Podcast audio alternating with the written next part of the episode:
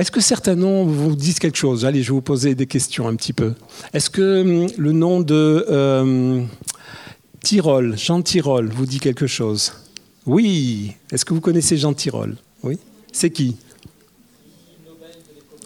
Ouais. Voilà, c'est un Toulousain qui est prix Nobel de l'économie. Est-ce que vous saviez qu'on avait un prix Nobel de l'économie à Toulouse? Ouais, super. Et il a écrit, donc sa thèse, en tout cas qui a été récompensée, c'est l'économie du bien commun. Waouh, ça c'est super, super important. L'économie du bien commun. Et il redétricote un petit peu l'économie. Euh, vous savez qu'il y avait deux dans l'économie, il y a deux courants, je dirais, euh, extrêmes, l'un contre l'autre, qui s'opposent tout le temps. C'est la politique de la libre économie, du libre marché, c'est-à-dire que tout le monde, euh, c'est la loi du marché, et puis tout le monde fait ce qu'il veut, il n'y a pas de règles, c'est juste la loi de l'offre et de la demande, et l'État ne doit pas intervenir, ça, ça se régule tout seul ça se régule tout seul. Ça, c'est les partisans du libéralisme euh, sauvage. sauvage. Et on a vu les effets tout au long de ces dernières années, avec le pic en plus qu'il y a eu en 2008 avec la crise financière des subprimes, où on a vu, euh, avec cette politique de l'offre et de la demande, mener à son extrême et créer une bulle euh, donc immobilière et de, crédit aussi complètement insolvable. Et l'autre, tendance, c'est la tendance keynésienne, c'est-à-dire c'était un, un, économiste qui a euh, pensé, lui, que l'État devait intervenir. Et ça, c'est une pensée un peu plus rouge, rose, socialiste, pour parler comme ça. Et c'est euh, une pensée qui a dominé aussi sur notre, sur notre pays, mais dont on, est en train de se dégager de, plus en plus en France. C'est la tendance euh, où l'État intervient et fait de la régulation les impôts sur le revenu, l'impôt sur la fortune, ça fait partie euh, de la régulation que l'État fait. Quand un capital est transmis, un héritage, et qu'il est pharaonique très gros, il y a une grosse taxe dessus, parce que l'État a décidé que, euh, voilà, au-dessus de tant, de telle somme, eh ben, la part du gâteau lui revient pour répartir les richesses. Alors, ce n'est pas que l'État euh, voilà, s'enrichit, c'est juste pour redistribuer. Et c'est une euh, notion qui, s'affronte, bien sûr, avec le, le marché très, très libéral. Et au milieu de ça, il y a une approche biblique de l'économie. Et c'est ce que le monde est en train de redécouvrir. Et vous savez d'où vient cette notion d'économie plus juste? On appelle ça le solidarisme, et c'est issu, ben, c'est issu de la Bible. Si vous revenez tous les chapitres de l'Ancien Testament concernant la loi, euh, Exode, Nombre, Lévitique, il y a énormément de chapitres qui parlent de la justice dans l'économie. Et notre Dieu est un Dieu de justice et il a établi des préceptes. Et euh, ce qu'on peut s'apercevoir, c'est que par exemple, au XIXe siècle, les créateurs, les fondateurs de l'État d'Israël ont remis comme base pour l'économie d'Israël ces principes au goût du jour. Ces principes, quels sont-ils? Ben, Il y en a quelques-uns comme ça, je ne vais pas rentrer parce qu'il faudrait faire vraiment une, une comment dire, une une étude vraiment poussée, mais ça va du, Shabbat en passant par la Shemitah jusqu'au Yovel. En gros, c'est quoi? C'est des périodes de repos qui sont données. Seigneur a prévu un temps de Shabbat, par exemple, un temps de repos où tout homme, tout, animal, tout ce qui produit doit se reposer. Et ça, c'est un principe de justice. C'était bien avant euh, le dimanche euh, et le samedi et, les jours de RTT et tout. Il y avait déjà un principe comme ça de repos. Il y a aussi la Shemitah et le Yovel, ce sont des jubilés. Alors tous les sept ans, il y avait des, des remises de dettes comme ça qui sont faites. C'est quand même fort ça. C'est-à-dire que, entre guillemets, le capitalisme est permis pendant six ans. C'est-à-dire vous pouvez euh, euh, prêter, emprunter, et même à l'époque, certains, quand ils n'avaient rien, se livraient comme esclaves. C'est-à-dire, euh, voilà, comme serviteur et complètement à une personne, et le servaient complètement pour pouvoir subvenir à ses besoins et tout. Mais au bout de sept ans, il y avait une remise. Il y avait une remise à zéro des compteurs. C'est-à-dire, oui, ces choses-là pouvaient exister, oui, il pouvait y avoir des, des prêts, il pouvait y avoir de la propriété qui se fasse aussi, des, achats et tout. Mais au bout de sept ans, il y avait comme il y a une, remise à zéro des compteurs. Et puis enfin, il y a le jubilé tous les 50 ans, où là, c'est encore plus, c'est la propriété qui est remise en question et où euh, elle est remise sur le tapis. C'est-à-dire que personne ne peut posséder quelque chose plus de 50 ans. Waouh En France, ça fait ça, ça, fait, un peu tiquer, hein, parce qu'on a, on a vraiment envie de posséder des choses, que ça puisse se transmettre de génération en génération, sans savoir d'ailleurs s'il y aura une génération après. Hein. Si euh, les enfants, on aura des enfants de nos enfants, de nos enfants, on ne le sait pas. Mais il y a ce désir de posséder et, entre guillemets, de faire du capital. Et ça, c'est pas biblique. Alors il y a aussi un autre courant qui, à part Jean Tirole, euh, Thomas Piketty, ça vous dit quelque chose? Notez, parce qu'il y a des bons bouquins à la clé. Et ça s'appelle Le capitalisme au XXIe siècle. C'est passionnant. Ce gars-là, il fait un carton dans les pays anglo-saxons. Là où il a vendu 150 000 livres en France, il en, a, vendu plus de 500 000 dans les pays anglo-saxons. Il se l'arrache. Nous, on le critique parce qu'on le trouve trop extrême. En fin de compte, il démonte d'un économiste très très très brillant, hein, euh, vraiment euh, du type de, Jean Tirole, et il démonte un petit peu, il est allé étudier le capitalisme, les sociétés dans lesquelles nous, la société, le type de société dans laquelle nous vivons, en tout cas, économiquement, il a un petit peu il a étudié jusqu'au XVIIe siècle. Et il a trouvé quelque chose d'intéressant. Je ne vais pas vous faire son livre, qui est un gros, qui est un gros pavé, mais en gros, lui aussi, c'est pareil, c'est comme Jean Tirole. Il en a marre d'opposer euh, la tendance du, vous savez, très libérale à celle très euh, euh, encadrante de l'État, qui est très interventionniste de l'État. Et lui, il situe quelque chose qui est au milieu et une économie plus juste, une économie au service de l'homme et pas le contraire. Et il a démonté certains mécanismes de notre société et de la société euh, capitaliste. Et il s'est aperçu, en faisant des études très sérieuses, que le taux de revenu du capital est supérieur au taux de croissance. Alors, le taux de revenu de capital, c'est quoi? Ben, Quand vous placez une certaine somme d'argent, vous le placez et ça vous rapporte, au bout d'un an, 3, 4, 5% enfin, selon les, Et puis il y a aussi le taux de croissance, c'est-à-dire c'est le taux euh, d'accroissement du, niveau de vie. Et, là, euh, c'est des taux qui se mesurent plutôt en 0,1, 0,2, 0,3. On en entend parler tout le temps, vous savez? Ah, c'est quoi le taux de croissance de ce mois-ci? C'est quoi? C'est quoi? C'est quoi? Tous les économistes sont là et ils sont passionnés par ça, mais nous aussi, on est directement concernés. Et on s'aperçoit et il démonte dans son livre un truc très intéressant, c'est que le taux donc de, comment dire, de rendement du capital est bien plus supérieur que la croissance. Et il dit que cette équation-là entraîne un appauvrissement entraîne de la misère, entraîne des injustices et des inégalités sociales. Et c'est ce que nous pouvons voir. Alors nous, nous sommes dans un pays où il y a eu un effet quand même compensatoire pendant très longtemps qui ne va pas durer, malheureusement, parce qu'on arrive au bout et puis l'État se désengage de plus en plus. Mais nous sommes dans un pays euh, qui n'a pas trop souffert de ça. Mais quand on regarde le monde, les experts disent quoi? 10% de la population mondiale détiennent en moyenne 70% de la richesse. C'est les quelque chose comme ça. Ça varie un petit peu selon les analyses et tout, mais en gros, c'est ça. Et que les 10%, ces 10% qui détiennent 70% de la richesse mondiale, s'enrichissent de plus en plus. Il y a quand même quelque chose là qui, est un petit peu choquant.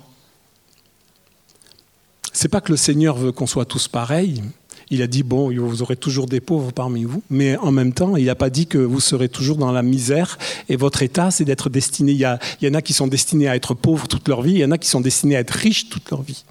Il n'a pas dit ça. Il a dit qu'il y aurait des, difficultés, des pauvres, c'est vrai, et qu'il fallait s'en occuper. Mais en tout cas, il y a une source d'inégalité et d'injustice qui est flagrante. Et qu'est-ce que l'Église peut répondre à ça?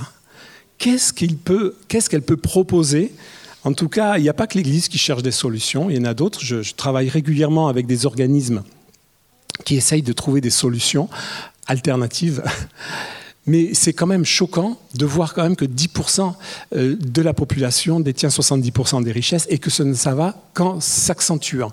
Pourquoi? Parce que le rendement du capital, quand vous avez des millions et des millions qui sont placés à 4 ou 5%, vous imaginez? Et c'est de l'argent qui est monopolisé par des personnes et qui ne circule plus et qui est juste, qui est juste comme ça capitalisé. Et ça, c'est choquant.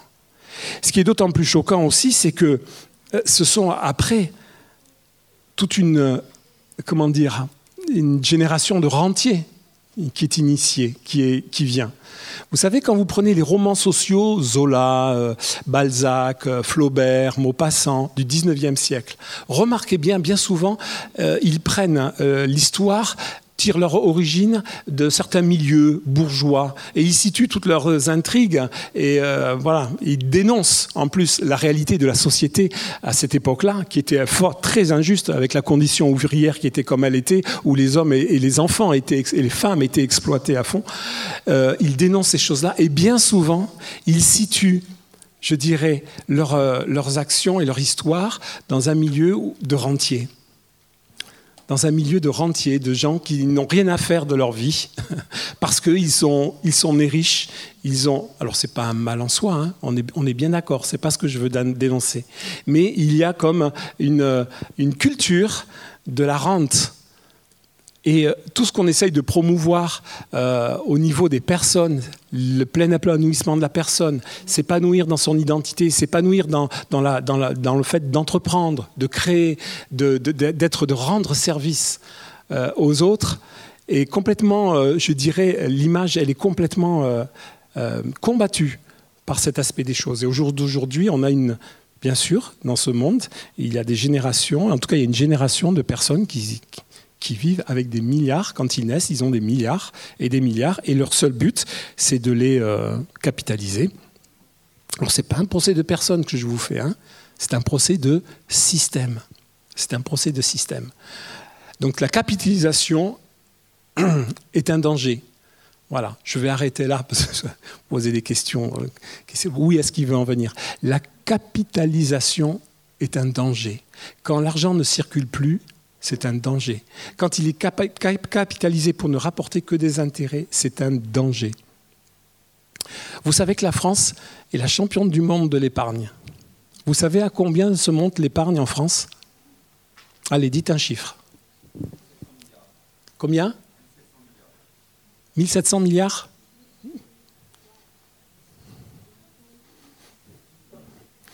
Vous allez être étonné, hein et c'est vraiment des, rapports de spécialistes que j'ai lus et c'est les chiffres qui sont annoncés et qui sont reconnus euh, même par le gouvernement. 10 000 milliards d'euros.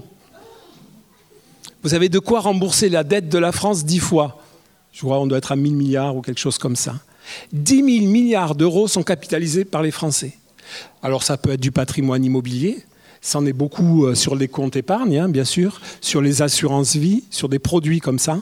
Hein, euh, et 10 000 milliards d'euros qui sont capitalisés et l'argent ne circule pas.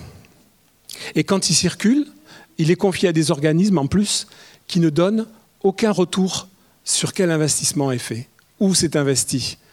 Vous seriez content, vous, que votre argent il serve à, fabriquer euh, des missiles hein ou des avions de combat, ou des bombes, euh, des nouvelles bombes atomiques, ou ce que vous voulez, ou, d'autres choses, des recherches euh, voilà, sur euh, la biotechnologie ou le biomédical qui ne sont pas en, valeur avec, en, correspondance avec vos valeurs. Mais vous le savez pas. Alors je ne veux pas vous faire peur, hein, mais, mais c'est la réalité. Quand vous placez des produits, de l'argent sur des produits comme ça, ben vous ne savez pas, on ne vous dit pas exactement. Alors il y a des banques qui commencent un petit peu à, comme le Crédit Agricole, qui commence à mince, je fais encore de la pub. Pardon, mais je, cite des choses, des, faits précis. Vous prenez euh, la pub du Crédit Agricole, il commence à vous dire oui, votre argent quand il est placé, il sert dans la région, il vous montre un entrepreneur du coin et tout. Euh, voilà, ils veulent redonner bien sûr un sens. Les gens sont en droit et nous sommes en droit de se demander, de nous demander à quoi sert notre argent, surtout s'il est immobilisé sur des comptes et euh, à quoi ça sert, à qui ça rapporte. Pour revenir au sens premier de l'économie, l'économie c'est quoi? C'est c'est la capacité d'être au service d'eux, de créer des richesses pour développer, pour améliorer le cadre de vie. L'économie, c'est ça, mais c'est vraiment sur le cœur de Dieu. Vous êtes d'accord avec moi? Ce n'est pas étranger à la vision du royaume. Un royaume, le royaume de Dieu, ça va être un, un royaume où l'économie, elle va être euh, juste et elle ne va pas être au service de quelques-uns, mais elle va être au service de tous les hommes. Donc la capitalisation est un danger parce qu'elle bloque l'argent. Et l'argent, quand il ne circule pas, c'est la mort. C'est comme le sang. C'est comme le sang, quand il ne circule pas. Un autre exemple aussi, c'est la mer de Galilée. En, Israël, il existe deux mers. Vous savez, la mer de Galilée et la mer morte. Toutes les deux, elles sont en dessous du niveau de la mer, on est d'accord. Elles sont alimentées par une même source, le Jourdain. Dans la mer de Galilée, il y a de la vie, il y a des espèces uniques au monde. Dans la mer morte, ben, il n'y a rien. On est bien d'accord. Il n'y a aucune vie. Il suffit de s'y tremper pour, le pour savoir qu'on n'arrive même pas à se plonger la tête dedans, parce qu'elle remonte d'un coup comme ça. C'est quoi la différence entre ces deux mers? Eh ben, C'est que la mer de Galilée, elle reçoit et elle redistribue son eau. L'eau ne fait que passer. Par contre, la mer morte, c'est un immense réservoir qui ne communique avec euh, rien. D'ailleurs, euh, euh, qui est en train de mourir, et pour la faire revivre, ils sont en train d'imaginer, et de, je crois que ça y est, le projet a été retenu, de creuser un canal de la mer morte à la mer rouge pour la faire communiquer. Et au moins pour la, pour la remplir à nouveau, parce qu'elle a été surexploitée et il n'y a plus, plus, plus aucune vie. Donc voilà, l'argent doit circuler. L'argent doit circuler. L'argent circule pourquoi Pour investir, pour créer. L'investissement libère le service et libère l'entreprise aussi. Voir l'entreprise comme étant uniquement une source de revenus détourne ce formidable outil de sa raison réelle d'exister, être au service des autres en répondant à un ou plusieurs besoins de la société. Elle n'est pas là pour vouloir gagner un maximum d'argent via un projet d'entreprise et de servir des intérêts propres, mais c'est d'apporter un changement à son environnement et de servir des intérêts communs. L'investissement sert l'entreprise qui elle-même apporte, est un vrai projet qui apporte un changement à son environnement et sert des intérêts communs. Donc quand vous entendez le mot entreprise, vous n'avez pas peur. Ce pas des, des gros patrons, des requins, des... Non, je sais, c'est le schéma. Hein. Mais bon, il y a quelques années, ça a beaucoup changé, hein, mais il y a quelques années, un entrepreneur, c'était voilà, c'était le gars qui roulait dans une grosse bagnole, qui avait une secrétaire, qui fumait des cigares et tout. Mais ça, c'est bien fini, et heureusement. Donc, que peut proposer l'Église? Nathalie, tu es là? Tu peux mettre le... Alors concrètement, qu'est-ce qu'on peut proposer pour libérer cette, circulation des capitaux au milieu de nos églises, au milieu de notre réseau? C'est ce qui va vous être préparé, proposé ici. Il y a à peu près euh, six ans, non, c'était en 2008, hein, ouais, c'est ça, quand il y a eu cette euh, crise bancaire. Je me rappelle, j'étais euh, sur une plage, j'étais en Corse, et je, réfléchissais au domaine bancaire. Je me disais, ah, c'est pas possible, quoi. Les pourris. Excusez-moi, je parlais comme ça. Je disais, mais c'est pas possible, quoi. C'est pas possible que nous, en tant qu'Église, en tant que, on est un réseau, nous sommes des personnes, nous pouvons mettre des choses en commun. On doit servir le bien commun. On doit développer, puis on doit, on doit s'encourager à rentrer chacun aussi dans notre part de service et tout. C'est pas possible qu'on ait rien à proposer. Et pendant des années, j'ai ruminé ça il y a à peu près euh, deux ans de ça, avec une équipe au sein de notre réseau euh, d'églises et d'œuvres, donc que tout le monde connaît, RNC et RND, oui, bon, réseau pour une nouvelle dynamique, nous avons commencé à travailler à cette idée de, banque chrétienne. Tu peux avancer? Non, ça c'est pas notre capital encore. Hein. Mais peut-être que c'est prophétique, je ne sais pas pourquoi c'est là. voilà. Ok. Donc nous avons pensé à quoi? Nous avons pensé à encourager l'entrepreneuriat au milieu de nous, les porteurs de projets, qu'ils soient euh, des projets existants déjà, qu'ils soient entreprises, qu'ils soient associatifs, quelle que soit la structure, mais qui développent du bien commun, qui développent un, service et qui créent de l'emploi, qui est vraiment au service de l'homme et au service de la société, pas uniquement que des chrétiens. On est bien d'accord. On est là pour être le sel de la terre et on n'est pas pour là pour se servir euh, hein, qu'entre nous, de faire notre petite banque entre nous. Non, il fallait commencer par quelque chose. Et nous avons pensé à une plateforme de, de financement participatif, le fameux crowdfunding en anglais, c'est-à-dire financement par le nombre. Donc nous avons pensé et réfléchi à un système donc, de plateforme de financement participatif. Est-ce que tu peux avancer? Alors une plateforme de financement participatif, c'est quoi? On va y revenir. Ça bloque? Non, ça ne veut pas avancer. Si. Ah bon, rapidement, on vous présente l'équipe projet. Amélie Rouméas, Xavier Molinari, Pascal Gantner, Claude Gantner et moi-même. Voilà, nous avons donc euh, réuni une petite équipe. Amélie est du réseau, elle est de Valence, Xavier est de Paris, Pascal et Claude sont en Alsace et moi-même dans, le sud-ouest. je ne vous dis pas c'est facile pour les réunions, hein. mais Dieu bénit Skype, merci.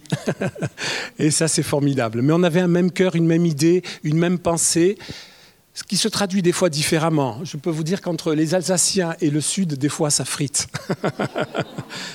Pourquoi? Parce qu'on a beau avoir euh, la même pensée pour l'économie, un même désir de voir l'économie du royaume, nos conceptions des fois ne sont pas tout à fait pareilles et on a besoin d'arrondir les angles. Mais c'est très bien, c'est très bien parce que c'est un domaine qui, euh, euh, qui doit être absolument consensuel dans le sens où la, la, sensibilité de chacun, les idées de chacun doivent être respectées. On ne veut pas faire quelque chose qui vient d'en haut comme ça et qui s'impose comme étant la vérité.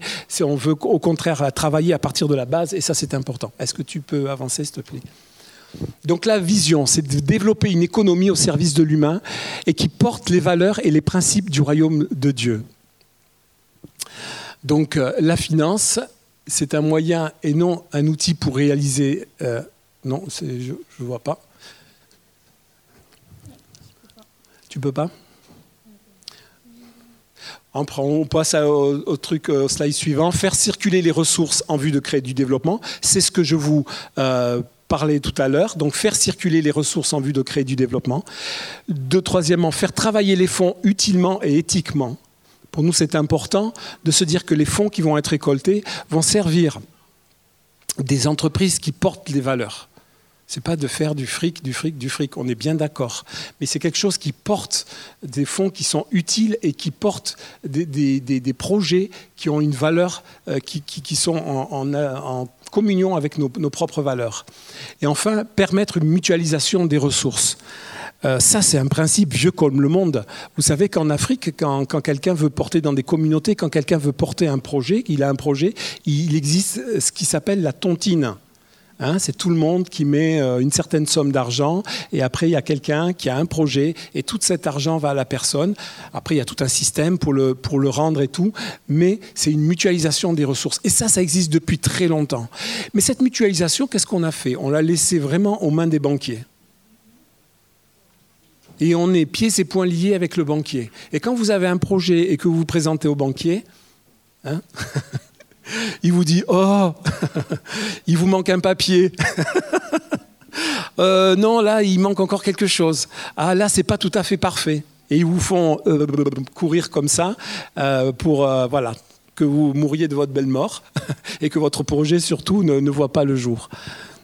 Donc voilà, c'est permettre une mutualisation des ressources qui permet effectivement de, de débloquer des fonds d'une façon beaucoup plus facile, en tout cas sans tous les freins de la banque parce que la banque, euh, ils ont plongé au 440, ils freinent d'un coup tous les prêts et vous êtes euh, tributaire de cette situation et vous pouvez rien faire, par exemple.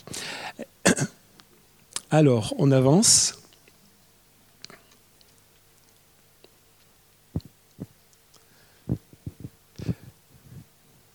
Voilà, moi je les ai déclarés. Donc, L'autre partie de la vision aussi, c'est susciter, développer et encourager l'innovation. Développer une dynamique d'aide, être ouvert sur les besoins de la société. C'est vraiment ambitieux, hein, je ne vous dis pas. En gros, comment ça va se passer? Mais C'est quelqu'un qui a, qui a un projet au milieu de, de nous, on va l'encourager. On va considérer la personne avant de considérer le projet. Le projet est important. Dans le monde, on considère le projet. Dis-moi ce que tu penses, ce que tu fais, je te dirai qui tu es. Nous, on va, on va vraiment notre désir, en tout cas, c'est que cette plateforme de financement, elle soit intelligente, elle soit euh, sensible à l'être, elle soit euh, proche du cœur de Dieu, en s'occupant de la personne qui porte le projet. Et ça, pour nous, c'est important. Pourquoi? Parce que ça peut développer, ça peut encourager l'innovation. Il y a au milieu de nous des pépites. Il y a au milieu de nous des pépites. Et quand je dis au milieu de nous, euh, je parle pas que d'ici. Hein. je parle de tout le réseau aussi d'églises et je parle dans le corps de Christ en général, mais je parle aussi dans le monde. Il y, a des, il y a des jeunes et des moins jeunes qui ont des idées super, super, super intéressantes. Et si elles pouvaient être développées, ça serait magnifique. Développer une dynamique d'aide. Les plateformes qui existent au jour d'aujourd'hui, elles vous garantissent, en tout cas, de l'aide pour trouver du financement, point barre, et c'est tout. Mais l'idée, c'est d'accompagner les porteurs de projets encore une fois, je vous le répète, c'est de s'occuper de la personne plutôt que de s'occuper que du projet, c'est de s'occuper d'elle et de les, de, les, encourager. Donc ça veut dire qu'il va y avoir un travail qui va être fait en amont et il y a un travail qui va être fait en aval.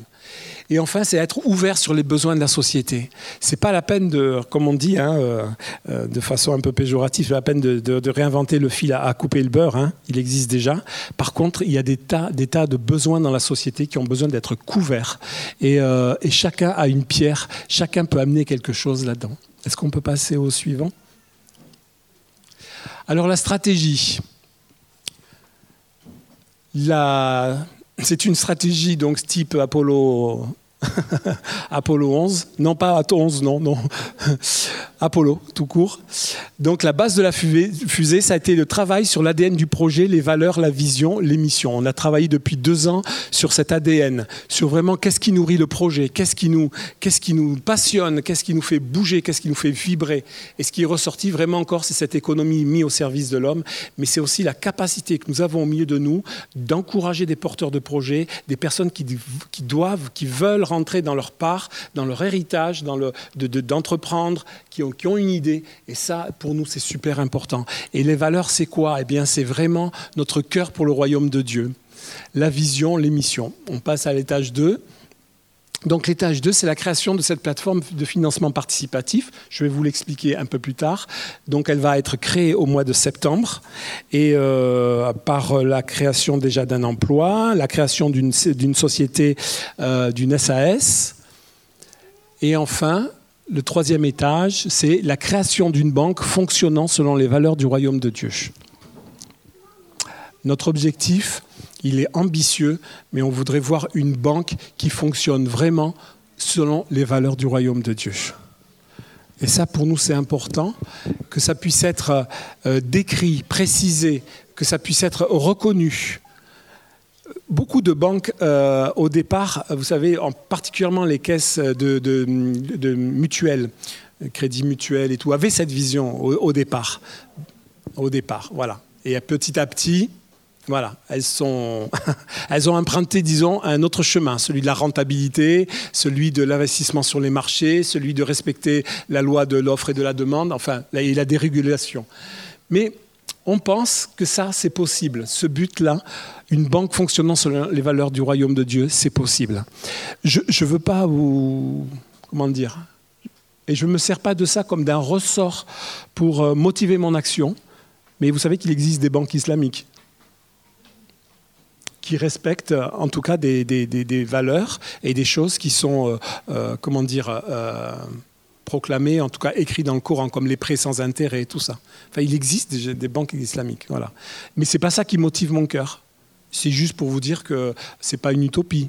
on peut créer une banque qui respecte des valeurs et, et en tout cas une éthique et qui est fondée aussi sur la parole de Dieu.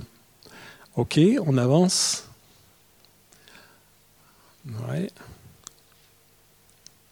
Alors voilà, je vais juste rentrer un peu plus dans le détail de la plateforme de, financement participatif. C'est quoi?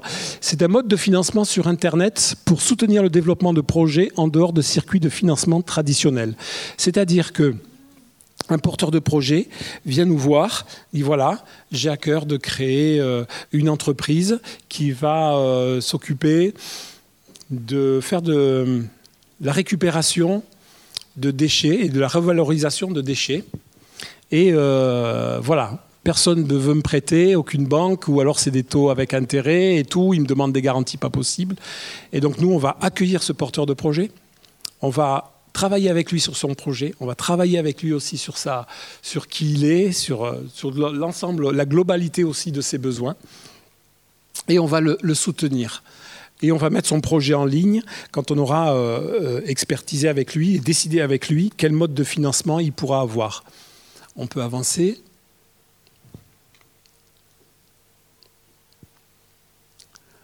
Donc voilà.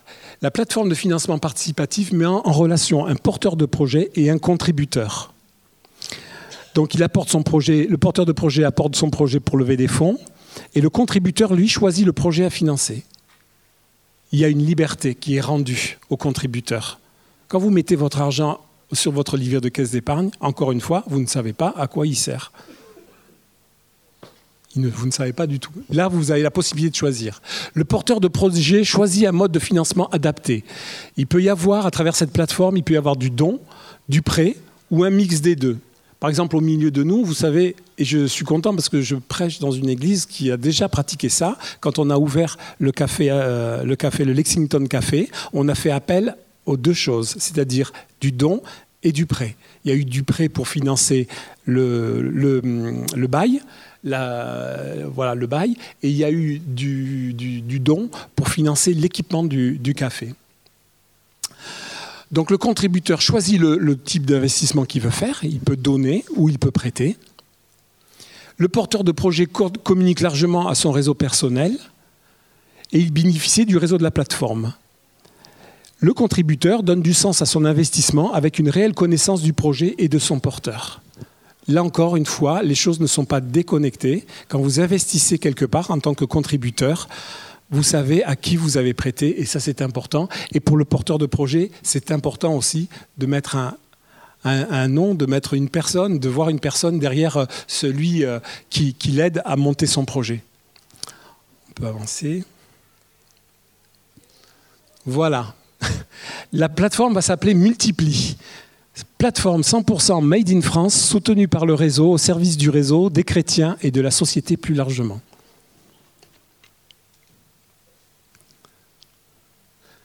Alors, comme je vous disais tout à l'heure, les outils proposés par Multipli sont de la collecte de dons. On va lancer ça à l'automne 2016. Du prêt sans intérêt et du prêt avec intérêt. Alors, peut-être certains seront euh, choqués par rapport à la notion de prêt avec intérêt. Ça sera d'abord un prêt, euh, un intérêt très, bas, mais ce n'est pas choquant non plus, et ce n'est pas euh, forcément interdit, en tout cas dans la parole, dans le sens où si le prêt génère entre guillemets euh, des, bénéfices, génère en tout cas euh, un développement, il n'est pas, euh, pas choquant de redemander une certaine redevabilité à la structure et au projet qui a été soutenu. Parce que c'est aussi leur, participation qui va permettre d'en financer plus. Plus de projets.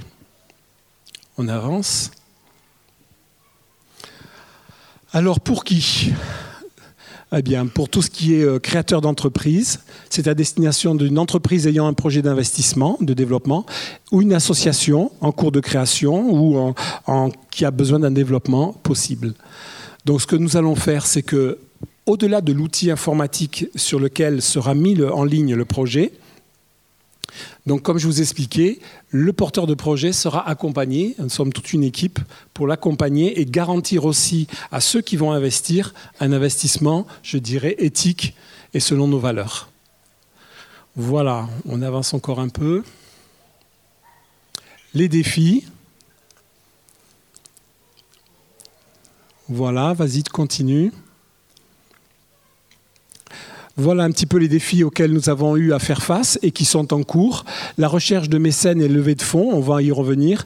La formation en vue de l'obtention d'un statut officiel, c'est quelque chose de tout à fait officiel et qui est encadré. Et la personne qui va y travailler, c'est Amélie Rouméas. Elle a, heureusement, et, pour avoir cette, cet agrément, il faut avoir une formation euh, en, commerce et un niveau d'études. Elle l'avait et il a fallu qu'elle passe aussi un, comment dire, un enregistrement auprès de l'ORIAS euh, avec une certification qu'elle a, pu, euh, qu'elle a pu faire.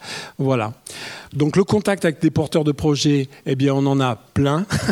on a plein de porteurs de projets au milieu de nous dans notre réseau. On en a au moins une trentaine qui sont prêts à, à lancer leur euh, projet sur la plateforme. Et enfin le lancement de la plateforme Internet. Notre dernière phase au jour d'aujourd'hui, avant la création effective de la plateforme, c'est la recherche de mécènes et la levée de fonds en cours. Alors, c'est, vous savez, c'est un peu qui a fait l'œuf? C'est la poule? Ou c'est l'œuf? Voilà. À un moment ou un autre, effectivement, il faut amorcer la chose et, euh, et on a eu besoin de, lever des fonds. Et nous avons fait un appel à, dons. Je ne sais pas si vous avez vu euh, passer les lettres de nouvelles dans notre réseau avec un objectif à 30 000 euros. Et euh, au jour d'aujourd'hui, nous avons recueilli à peu près 17 000 euros. Cet argent va nous servir à quoi? À créer l'outil informatique, à euh, former, euh, rembourser les frais de formation d'Amélie et à commencer à la salarier, parce qu'il faut vraiment quelqu'un qui, qui commence à, qui, qui, travaille, je dirais, de façon professionnelle. En tout cas, c'est obligatoire. Voilà. Tu peux avancer. Je crois que c'est fini.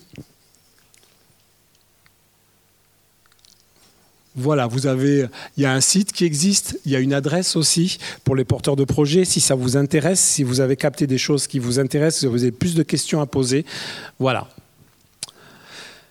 Ok, ben on a fait le tour. Je vous sens. Euh,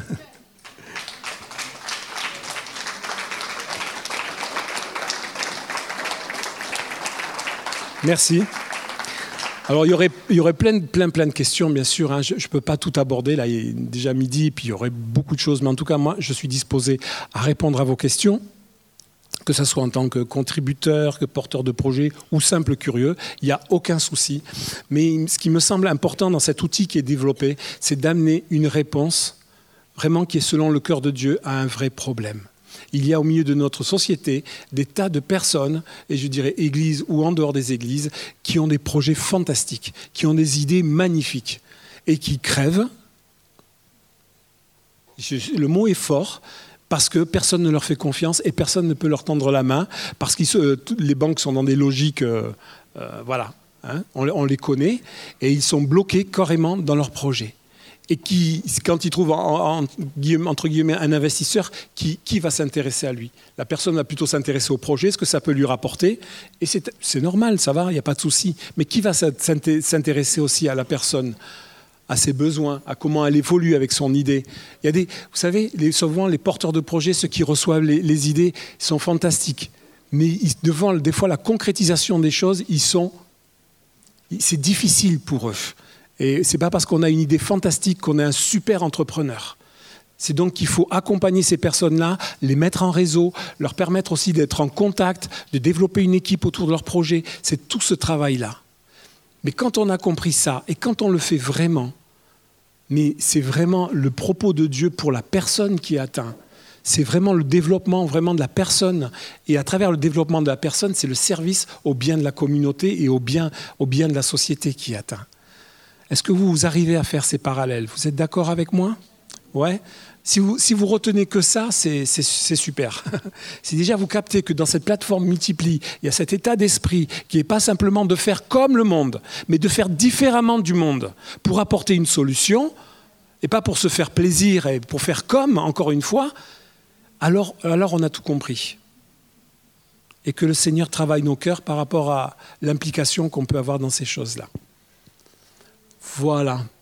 Alors, aujourd'hui, c'est le troisième dimanche du mois et c'est l'offrande solidaire. Voilà. C'est tombé comme ça. Je n'ai pas réfléchi. Donc, je vais mettre deux corbeilles ici. Alors vous connaissez le principe de l'offrande solidaire. C'est une fois par mois. C'est tout ce qui est développé au milieu de nous comme aide, soutien, comme euh, offrande de libéralité par rapport à des situations difficiles, des projets que nous, que nous soutenons aussi. C'est ça qui est, qui est, que, dont nous faisons, entre guillemets, la promotion une fois, un dimanche par mois. Et c'est important de pouvoir redonner aussi euh, librement, libéralement, et soutenir des choses que nous avons à cœur. Et vraiment, aujourd'hui, le sujet, ben, vous l'avez compris, c'est la, la, plateforme. Euh, avec vraiment, euh, c'est pas juste un, projet. Vous, l'avez bien compris. C'est vraiment un projet qui, tend à réformer la société. Et ça, nous en avons besoin. Et il y a peu au milieu de nous, il faut le reconnaître encore, dans l'Église, il y a peu de projets qui tendent vraiment à réformer l'Église, en tout cas du niveau économique, je tends bien à le dire. Je ne dis pas que tout passe par l'économie, encore une fois. Mon discours, il est équilibré. C'est l'économie qui est un moyen, effectivement, et qui est sur le cœur de Dieu, parce que ça touche la vie des personnes, et que, euh, amener son royaume dans l'économie, c'est tout juste euh, super important. Mais toutes les choses qui sont faites à côté, apporter le salut, communiquer l'évangile dans la rue, prier pour les malades, c'est tout aussi important. On est d'accord. Hein Je ne mets pas une chose au-dessus de l'autre. Ces choses-là doivent se faire aussi et elles se feront main dans la main. Mais c'est le holistique qui... vous, aurez, retenu ce nom-là, c'est le holistique qui prime, c'est-à-dire que c'est la vision globale pour l'humanité, pour, pour l'être humain qui doit primer. Et quand le Seigneur s'occupe des gens, il s'occupe de leur esprit, de leur âme et de leur corps. Il s'occupe des trois en même temps.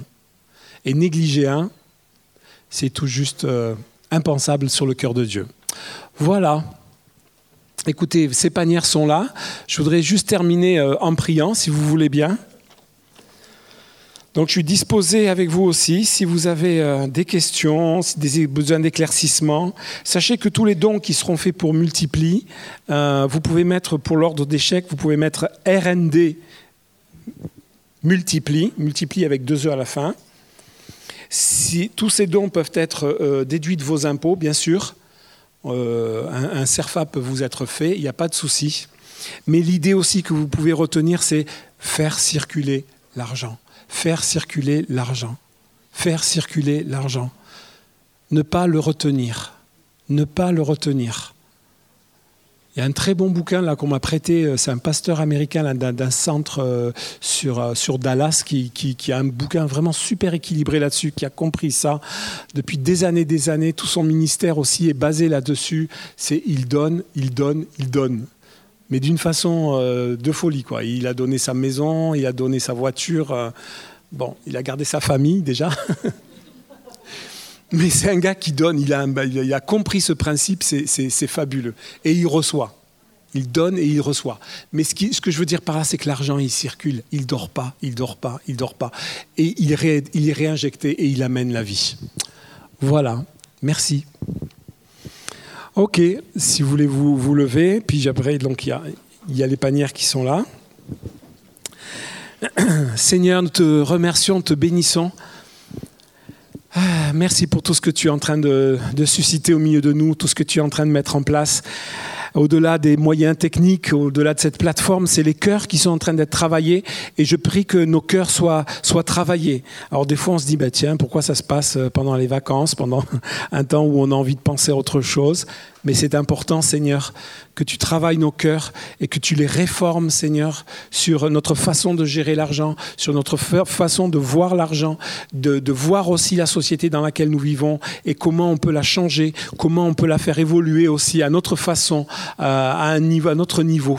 Et nous te remercions pour cet outil qui, qui, se met en place parce que c'est un formidable moyen aussi de changer la société, de changer les façons de faire, de changer les raisonnements, de changer encore euh, les habitudes euh, dans tout ce qui concerne l'entreprise, tout ce qui concerne la, capacité de, de, créer. Seigneur, touche nos cœurs encore par ton esprit, touche nos cœurs sur cette économie qui vient du cœur de Dieu.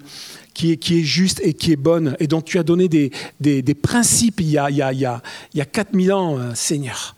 Temps de Moïse, Seigneur, tu as, tu as 12, 5000 ans, tu as donné des principes qui sont encore toujours valables aujourd'hui, Seigneur. Il y a, des hommes et, des femmes vraiment intelligents et haut placés qui, les redécouvrent et qui ne sont pas forcément chrétiens, mais qui redécouvrent ces principes, ces principes de remise de dette, ces principes où l'argent circule, où il ne dort pas, ces principes où le capital est, pas autant récompensé que la notion d'entreprendre et, de, et, de, mettre une économie au service du bien commun. Seigneur, change notre façon de voir. Tout ce qui est encrouté, englué, au nom de Jésus, éclaire-nous sur ces choses-là. Que nous soyons des enfants de Dieu, des enfants de plein de lieux, de sel et de lumière, pour pouvoir vraiment euh, être actifs dans ton royaume et être comme ces serviteurs à qui tu avais confié des talents et qui viennent te voir en disant, regarde, Seigneur, ce que tu m'as, ton talent, il en a rapporté euh, autant aussi, si ce n'est plus. Seigneur, c'est pas que c'est pas que du vent, c'est pas que juste une parole en l'air. Nos talents aussi, c'est nos talents d'argent, c'est ce que tu nous as confié. Même le, le, peu que nous avons, Seigneur, si ça circule, alors ça amène la vie, comme toi tu le veux. Seigneur, merci. Tu nous entraînes vraiment à un autre regard là-dessus. C'est pas le capital qui est tout puissant.